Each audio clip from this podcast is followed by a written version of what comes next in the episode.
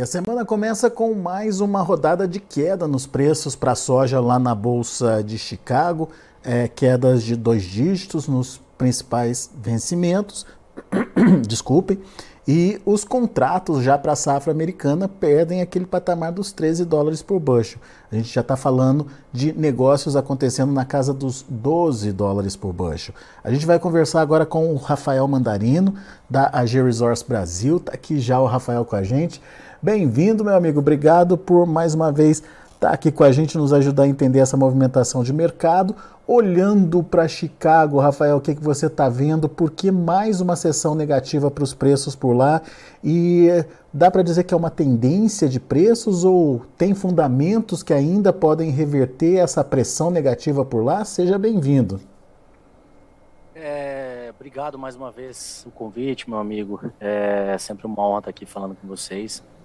Quando a gente olha para Chicago, obviamente, a gente, é, sem muito mais notícias que possam efetivamente mudar, né, a gente ainda não começou a pancadaria do mercado climático americano, apesar de já alguns indicativos. Né, ao mesmo tempo, a gente ainda tem bastante soja pela América Latina para ser colhida, né, olhando para um Brasil aí com 90%, 94% colhido, variando nesse range de acordo com números que estão sendo trabalhados, a gente teria algo em torno aí de 10, 12, 15 milhões de toneladas num ritmo de 5 até uns 7 milhões de toneladas semanalmente que a gente está retirando dos campos. Então, tem bastante soja por aqui. Chicago, obviamente, vem tecnicamente mostrando a possibilidade de queda, né? E os corretores é, dos fundos de investimento, obviamente, também vêm fazendo a liquidação, né? Então, teve venda de milho, teve venda de trigo, teve venda de soja, teve venda de, de farelo de soja, teve venda de óleo de soja, né? Em níveis que obviamente o mercado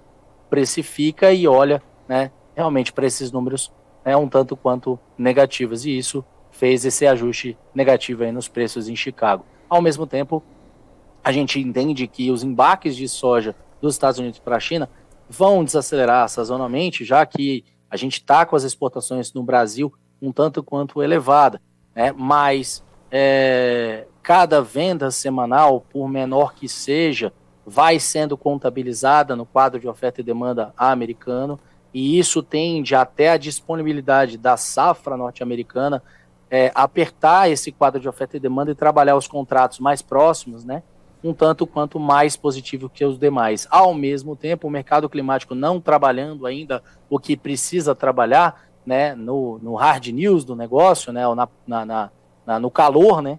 Obviamente, né, não trouxe ainda o aquecimento necessário para que a gente veja, né, uh, olhando para o quadro de oferta e demanda, problemas futuros que podem aparecer, que podem reduzir perspectivas de produção, é, fazer com que a gente veja os contratos mais longos voltarem a subir. Isso também influenciado pelo Brasil, que ainda vai levar tempo para recuperar níveis mais positivos, né? não quer dizer que a gente possa num curto prazo, voltar para o lado positivo dos prêmios, mas pelo menos não tão negativo ou mais positivo do que nos encontramos atualmente, a gente vai precisar terminar de tirar essa soja do campo, precisar de terminar de começar a escoar e trazer tempo de portos um tanto quanto para baixo na ideia de espera e, obviamente, trazendo para uma normalização da logística, trazendo para uma normalização num cenário de entendimento de número final de safra Brasil a gente pode ver e começar a ver um pouco mais de calmaria nos mercados, olhando já para uma próxima safra e talvez né, uma trade que precisar ainda cumprir algum contrato, né, ou é, compradores que precisam avançar esses seus contratos, fazer né, uma é, diferenciação menor frente a Chicago e se equiparar. Então, mercados é, olhando para Chicago, o, o, contrato mais próximo, um tanto quanto mais positivo, à medida em que a gente vai avançando e apertando esse quadro de oferta e demanda, e a gente estando um pouco mais parelho daqui a um tempo, algo em torno aí de 50, 60 dias até a gente conseguir ver realmente uma expressiva recuperação desses preços. Muito bem, Rafael, vamos por partes então. Deixa eu entender um pouquinho dessa movimentação da China, né? É, quando você faz esse alerta da China comprando, é, o que, que você quer dizer exatamente? Eles estão além, aquém da, a, da, da, das compras? O que, que a gente pode esperar dos chineses? E como Olha, isso China... pode interferir com a precificação, obviamente, né? é, eu acho que a gente tende a lembrar o que foi feito num janeiro, num fevereiro, que foi um pouco mais de atrasos no Brasil, onde uma parcela significativa de mercado foi assumida pelos Estados Unidos, o que acelerou o aperto no quadro de oferta e demanda de safra velha deles, né? E esse é um dos reflexos que a gente está vendo agora para o aperto final de safra, né? A gente trabalhando aí com relação de estoque e uso próximo de 4% de novo, né? É, e, obviamente, eu olho, pelo menos projetado, né? E eu olho uh, um março, um abril com uma expressiva contribuição. Né? Brasil, pelo menos no abril agora, projetando 15 milhões de toneladas. Não é recorde, mas é próximo do recorde. E, ao mesmo tempo, a gente olha para um maio com uma possibilidade de né, uma exportação, exportação também bastante aquecida. Haja visto toda essa infinidade de soja que nós tivemos aqui ao mesmo tempo a colheita ainda acontecendo e mais soja chegando. Eu estava andando no Goiás, né, no sul goiano, recentemente, nesse final de semana, eu passei em várias né, é, é, armazéns e armazéns não é, suficientes, né, ou seja, muito silo bolsa do lado de fora né, desses armazéns no pátio, porque teve soja né, adoidada. Então, é, a ideia de se equilibrar tudo isso, obviamente, pode trazer né, um pouco de recuperação. Continuando falando de China, eu acho que a China, num ritmo que ela vem comprando desde um janeiro, fevereiro, e o que vem se demonstrando, os nossos economistas aqui, principalmente o nosso economista-chefe, ele vem batendo numa tecla de que possivelmente a China ela não vai ser 96 milhões de toneladas de importação. A gente pode ter até uma extrapolação desses números. Algo aí próximo né, de, de 105, 109 milhões de toneladas é algo como factível. Tá? Isso vai depender, obviamente, né, da manutenção né, de compras chinesas, ao mesmo tempo também né, de interesse por soja norte-americana nesse processo, e é algo que a gente vai ter que entender como é que fica geopoliticamente. Lógico que o chinês não perde negócio, se estiver mais barato em algum momento, eles vão comprar por lá mesmo, né? E ao mesmo tempo, para recompor reservas, nossa soja, ela é, é, é, não é uma soja que eles preferem, eles preferem uma soja norte-americana, né? E a Argentina no caso, a Argentina está, vamos dizer, fora do mercado, né? então eu teria só essa soja norte-americana para conseguir fazer essa recomposição dos estoques. Então, é, China está na praça, né? E a gente vê aí, né, uma possibilidade dessa China é, continuar é, comprando, né? Sazonalmente, os Estados Unidos, de fato, vai diminuir, como eu disse, né? E no Brasil, a gente deve continuar vendo bastante é, compras por aqui, né? E nas próximas semanas, uma vez definido safra também, à medida em que prêmio começar a voltar a subir e os bases começarem a subir, pode ser que a gente veja uma aceleração também né, de compras é, do exterior aqui é, para justamente não pagar preços tão mais elevados. Mas mesmo com essa expectativa de demanda forte da China, que como você bem lembrou, pode ultrapassar os três dígitos aí, Rafael, mesmo assim o, o mercado não está não tá precificando isso, né? É... Não, o mercado hoje está olhando o clima americano, por enquanto, bom, né? apesar de que já tem sinalização de possibilidade de replantio em algumas áreas plantadas. É, o mercado, por enquanto, está tradeando, né, olhando o gráfico, o mercado está, por enquanto, olhando um basis colapsado e está olhando um Brasil com é, soja ainda para ser colhida. O mercado vai tradear aquilo que está diante do nariz dele. E o que está diante do nariz dele é mercado vendo fundo de investimento saindo de algumas posições, por enquanto o clima nada tão assustador, né? E é, de novo, né? Essa, essa infinidade de soja latino-americana, né? Que está fazendo um barulho danado no exterior. Então, então Chicago hum. vai trabalhar negativo nos dias que não tiverem notícias a mais, né? Além disso, tivemos uma notícia de cancelamento de milho, né? O que ajudou, de uma forma generalizada, a olhar de uma forma pessimista para esse é, para o mercado em Chicago de uma forma geral, que o USDA trouxe esses 327 mil toneladas de cancelamento de safra antiga de milho americana né, pela China. Então, é algo que puxa né, os futuros para baixo, como um todo. É, para reverter esse cenário, então, é preciso acontecer alguma coisa com a safra americana, é, basicamente algum fator climático influenciando aí o desenvolvimento da safra americana. O que, que, a gente tem de concreto até agora em termos de andamento do plantio por lá? tem algum, algum fator climático atrapalhando o desenvolvimento, o plantio, enfim, o bom andamento da safra americana, ou que possa pelo menos entrar no radar daqui para frente, Rafael?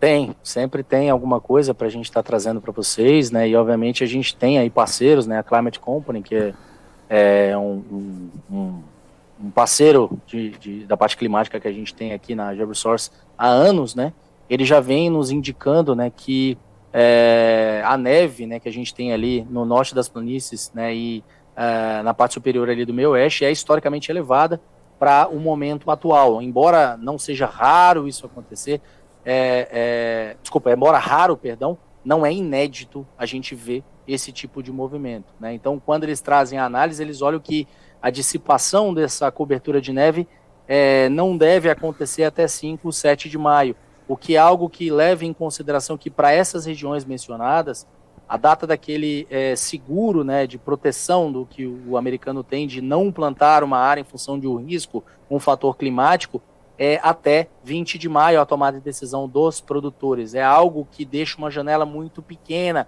Vamos falar de 5 de maio, sendo mais otimista, é, até 20 de maio. Ele precisa ainda ver o seu solo sair com essa água ou drenar essa água, ter aplicação de fertilizante, trabalhando esse solo nos inputs que precisam, ao mesmo tempo esse solo conseguir trazer uma condição né, de é, trabalho né, possível, né, e ao mesmo tempo eu preciso plantar essa safra né, e ela de fato se desenvolver. Então há uma chance de produtores nessas áreas, pensando da Dakota do Norte, por exemplo, a desistirem de algumas áreas né, é, e acionarem o seguro não plantando né, e é, de fato também lembrando, usando da Dakota do Norte como exemplo, muitas dessas áreas são áreas de pastagem né, que é, estão sendo transformadas em agricultura. Essas áreas de pastagens podem, obviamente, em função de um risco, o produtor não ter toda uma, uma aptidão ou um histórico, é, ele acionar esse seguro é, de uma forma um tanto quanto mais expressiva do que está sendo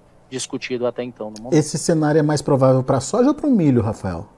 Esse cenário, por enquanto, ainda mais provável para o milho, por ser mais sensível, né? Ao mesmo tempo, a gente sabe que uma soja é um tanto quanto mais resistente, né? ainda mais para essas regiões né, há um interesse maior nesse ano de incremento na área de milho, né, em função da definição de áreas, enfim. Tá? Então, o milho seria, é, num primeiro momento, mais impactado. Soja, a gente teria que ver, talvez, um impacto maior aí, é, de repente, uma demora maior né, em algumas outras áreas. Né? Mas então, pela, por enquanto, o milho. Mas pela sua, pela sua, pelo seu conhecimento, enfim, pela sua perspectiva, deixando de se plantar milho, a soja entra como substituição nessas áreas aí? Uh, uh, Alex, se eu não me engano, e aí me perdoe se eu estiver errado, essas áreas elas são acionadas seguro para que ele não faça nada, tá? Ah, é? Aí óbvio que teria que fazer algum outro tipo de, não sei se existe alguma possibilidade interna de fazer a troca dessas áreas, mas pelo que eu entendo, não. Quer dizer, no primeiro momento, então, tem o risco de redução de área de milho, mas sem ainda a possibilidade de aumento, de incremento de área de soja.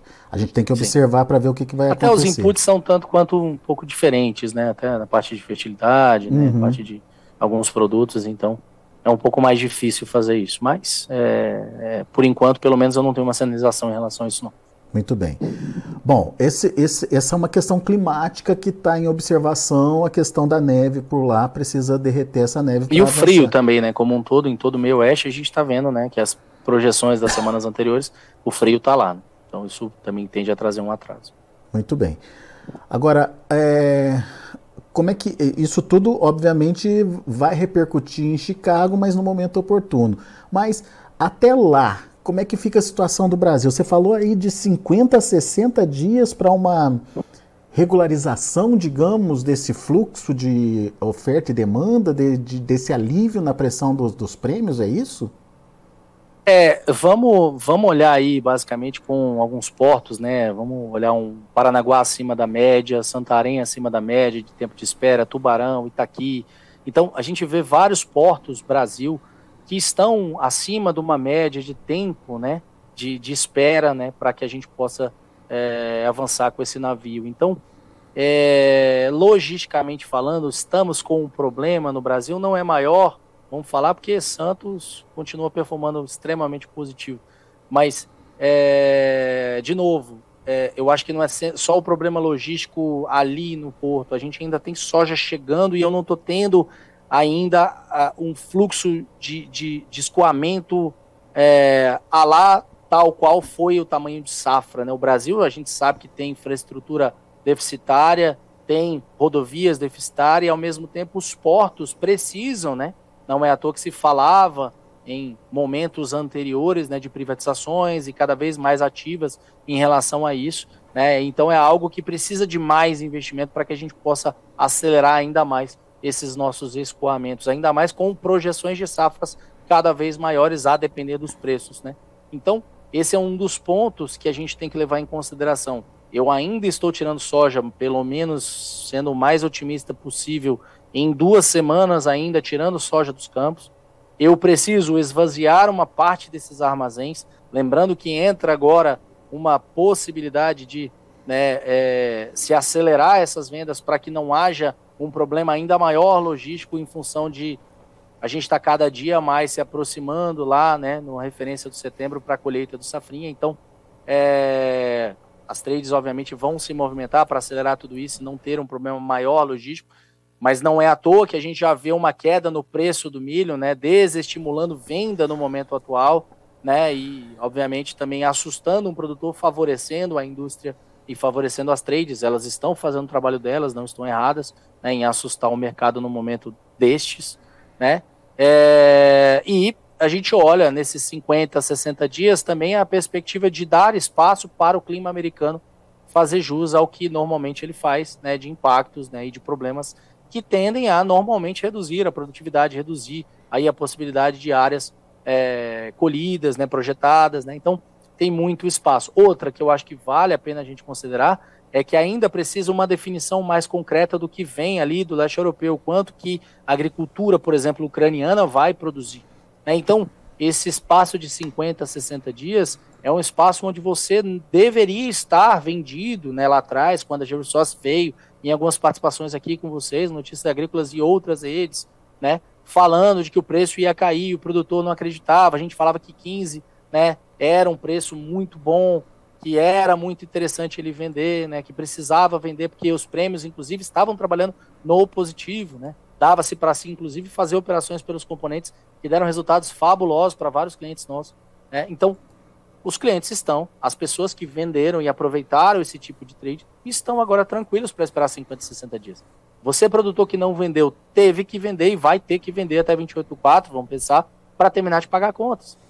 Então, de novo, a gente mantém aquela mesma é, sugestão de vender da mão para a boca e carregar o que sobrar, né, se for possível, neste período, para que a gente possa ver né, todos os fundamentos de mercado, fazendo com que a gente veja o aperto no quadro de oferta americano, mercado climático, a gente dando tempo para que ele possa trazer né, uma produtividade menor ou roubar aí alguma, algum hectare né, de, de área. Né, ao mesmo tempo, a gente vê também um ajuste nessa logística por aqui e né, o Basis responder, os prêmios responderem, ficarem não tão qual tanto negativos e a gente vê uma recuperação disso voltando para um lado mais positivo. Né? Não estou dizendo que né, de imediato, em 50, 60 dias, a gente volte para o lado positivo dos prêmios. Mas mais positivo que estamos é o, a nossa expectativa por aqui. Então, basicamente, a reação viria é, de, de uma menor pressão dos prêmios e de uma situação climática podendo afetar a safra americana. Alguma expectativa com o dólar aí, não? Que é outro fator de formação de preços aqui em reais? É, dólar é uma incógnita, né? A gente está num cenário essa semana, a gente até chamou bastante atenção de que a gente está vendo a liberação de alguns vídeos, né, do ato lá de 8 de janeiro, toda uma estabilidade política sendo gerada, ao mesmo tempo toda uma é, reviravolta aí nesse caso, né? Então, quanto efetivamente a gente vai ver qualquer movimentação para novas prisões, né, novas demissões ou pedidos de renúncia de cargos, é, eu acho que o governo em Brasília está cada vez mais estremecido. Né? E isso é algo que pode, momentaneamente, fazer com que a gente veja esse dólar responder positivamente. Agora, eu não esperaria esse dólar, por exemplo, se a gente estivesse falando, meu amigo, para trabalhar ele já pensando numa perspectiva de insumos para a próxima safra. Eu acho que o dólar é, ele veio perdendo valor, a gente tem uma dívida americana absurda, a elevação de taxas de juros por lá ainda tem mais 0,25 para acontecer, ok, mas depois disso há uma, uma longa pausa, possivelmente, e depois né, uma diminuição dessas taxas de juros. Isso vai, obviamente, fazer com que esse dólar venha a perder valor frente às outras moedas, e ao mesmo tempo o Brasil né, é um Brasil que são feitos de pessoas honestas, pessoas que trabalham, pessoas que constroem, A gente sabe o quanto, né, ao longo dos multi-anos, né, a gente veio vendo um crescimento. Óbvio que algumas medidas são tanto quanto anti-econômicas, é, se é que existe esse termo, no momento atual, mas o Brasil ele já passou por tanta turbulência, tantos problemas e tantos governantes que né, fizeram a escolha errada né, nessa perspectiva fiscal, econômica do processo, né, e que a gente acaba sobrevivendo lá na frente. Eu não deixo de acreditar no Brasil, eu não deixo de acreditar na potencialidade do nosso país e, ao mesmo tempo, também na nossa moeda. Eu acho que o real tende a ganhar espaço frente ao dólar, né, pensando aí num médio longo prazo.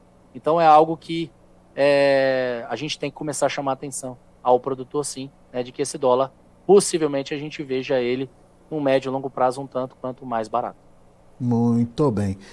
Rafael Mandarino, por enquanto, muito obrigado. Vamos aguardar e vamos acompanhar esses 50, 60 dias aí pela frente e é, sempre ligado nas oportunidades que o mercado pode trazer aí para os negócios. Recuperar, recuperar vertiginosamente os preços, pouco provável, mas pelo menos melhorar do que está é, é plausível, certo, Rafael? Exatamente. Eu, com certeza eu não estou aqui vendendo nenhuma utopia para vocês. Eu não quero que vocês acreditem em soja a 200 reais, como está sendo vendido em alguns locais. Mas, é, obviamente que a gente entende que a média dos preços podem ser um tanto quanto melhores do que você está tendo agora, né? Então, obviamente, no pior cenário que a gente se encontra, né? Sempre as piores decisões são tomadas com pânico, são tomadas com é, pavor, né? Então, se acalme, não é o momento de a gente avançar muito mais, a não ser quem tem necessidade de avançar essas vendas para botar para dentro do caixa, né? E aguardar faz sentido, né? E a gente tem que esperar novas oportunidades. Agora, não deixaria de remunerar ralis que possam aparecer positivos. Fez um rally, vamos vender um pedaço. Fez um outro rally, vamos vender mais um pedaço. E assim sucessivamente, tá? Eu acho que não há possibilidade de a gente deixar naquela esperança de não vou atingir o olho da mosca. Você não vai. É, eu não consigo, o Alex não consegue, ninguém consegue acertar o olho da mosca. Se acertou, vai acertar uma vez. Tá? Para de sonhar. Você é muito bom para dentro da porteira, você precisa ser excelente para fora dela. E para fora dela você precisa da realidade. A realidade é essa. Boa, Rafael. Meu amigo, obrigado mais uma vez pela sua participação. Volte sempre, Rafael. Sempre bom te ouvir. Estou à disposição nesses 50, 60 dias para voltar aqui e reafirmar. Ou, se precisar, obviamente, eu não tenho nenhuma, nenhuma comprometimento, caso eu esteja errado, né, da gente fazer uma mudança, mas não há nada que, por enquanto, mude essa nossa visão. Ah, o seu xará aqui no YouTube está dizendo o seguinte, Rafael, o Rafael de Oliveira. O certo seria fazer igual com o café anos atrás, joga uma parte no mar para esperar o preço subir. o certo seria você, obviamente, estar tá começando a olhar para uma próxima safra, nessa subida de preço. Quando a gente for falar de nova safra, né? Ou quando for falar de, desculpa, dessas vendas de safra velha, a gente já começar até a se antecipar e falar de safra nova e quem sabe dois, duas safras para frente. Chicago pode te dar oportunidade, está na hora de você aprender a travar por componente. É isso aí. Obrigado, Rafael. Obrigado ao Rafael de Oliveira também que participou aqui com a gente pelo YouTube. Ah, bom, a gente vai ficando por aqui. Grande abraço, Rafael. Até a próxima. Um e... abraço, obrigado, Rafa. Valeu, Xará. Valeu, Alex. Valeu. E deixa eu mostrar para vocês como estão encerrando os negócios lá na Bolsa de Chicago. Você acompanha comigo agora na tela. Vamos lá? Olha aí a tela para soja, maio, 14 dólares e 65 centos por bushel, uma queda de 18 pontos mais 25. Julho, 14 dólares e 36 centos por bushel, queda de 13 pontos. Agosto, 13 dólares e 78 centos por bushel, queda de 12 pontos e meio. Até aí, o mercado tentando se manter ali em torno dos 14 dólares. É, um pouquinho acima para os mais curtos, agosto já perdendo esse patamar dos 14, mas olha o setembro, perdeu os 13 dólares por bushel, Fechou a 12,97 hoje com 10 pontos de queda. E o vencimento novembro fechou a 12,76, 12 dólares e 76 centos por bushel no dia de hoje. Portanto, aí é, já se distanciando daquela referência dos 13 dólares para a safra americana. Vamos ver o milho. Milho também teve um dia negativo. Maio perdeu 12 pontos, isso, mesmo, 12 pontos, a 6 dólares e 51 centos por bushel. Julho fechou a 6 dólares e 7 por bushel, 7,75 de queda. Setembro, 5 dólares e meio de, é, de fechamento, queda de dois pontinhos. E dezembro perdeu meio ponto a 5,47. Pressão está maior em cima dos contratos, no, os contratos mais próximos aí. Vamos ver o trigo. Trigo trabalhando no vermelho também, maio 6,43, queda de 18 pontos mais 25, para julho 6,57, 16 de queda, é, setembro 6 dólares e 69 centes por bushel, 14 de baixa, dezembro 6 dólares e 86 centes por bushel, 11 pontos e meio de recuo, são os números já de finalização dos negócios lá na Bolsa de Chicago. A gente vai ficando por aqui, agradeço a sua atenção e audiência, daqui a pouco tem mais informações e outros destaques para você.